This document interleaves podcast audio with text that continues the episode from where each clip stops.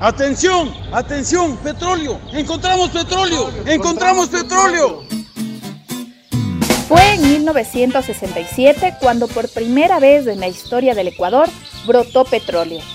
¿Cómo fue este acontecimiento que cambiaría para siempre la historia de nuestro país? Bienvenidos y bienvenidas al podcast Energía para tu oído. El podcast del Ministerio de Energía. Del Ministerio de Energía.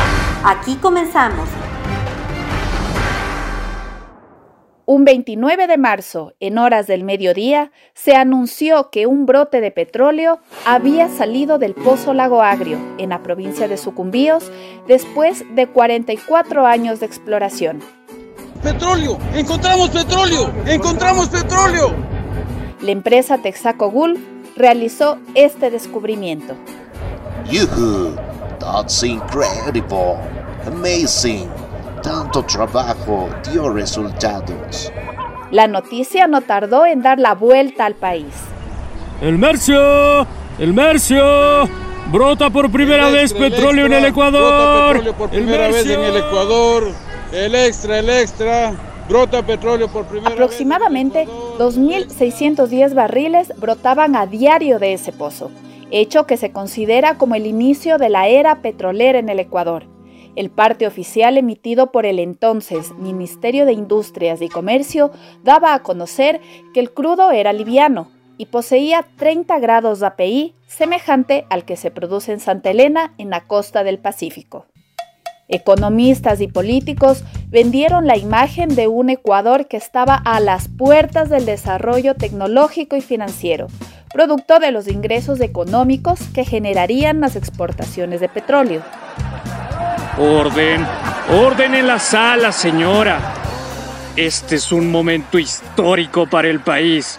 Nuestras arcas fiscales se verán beneficiadas por la creciente producción petrolera y las exportaciones de crudo, que traerán al Ecuador bienestar social y económico. Pero en aquel tiempo no todo fue color de rosa.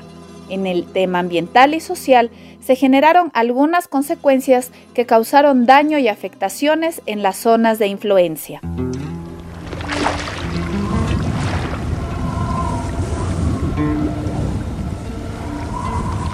Sin embargo, el tiempo ha pasado y actualmente para el Ministerio de Energía y Recursos Naturales No Renovables, la biodiversidad y las comunidades son el eje principal para un desarrollo óptimo de los recursos hidrocarburíferos.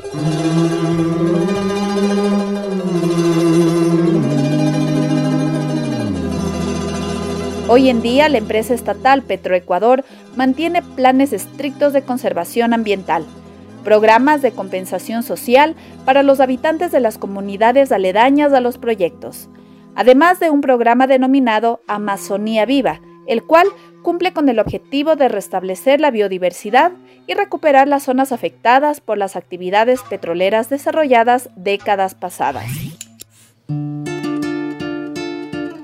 Es así que desde que inició la era del petróleo en el país, se ha aprendido de las experiencias para ejecutar planes que le permitan a esta industria cuidar de la naturaleza, favorecer a las comunidades y trabajar por el desarrollo del país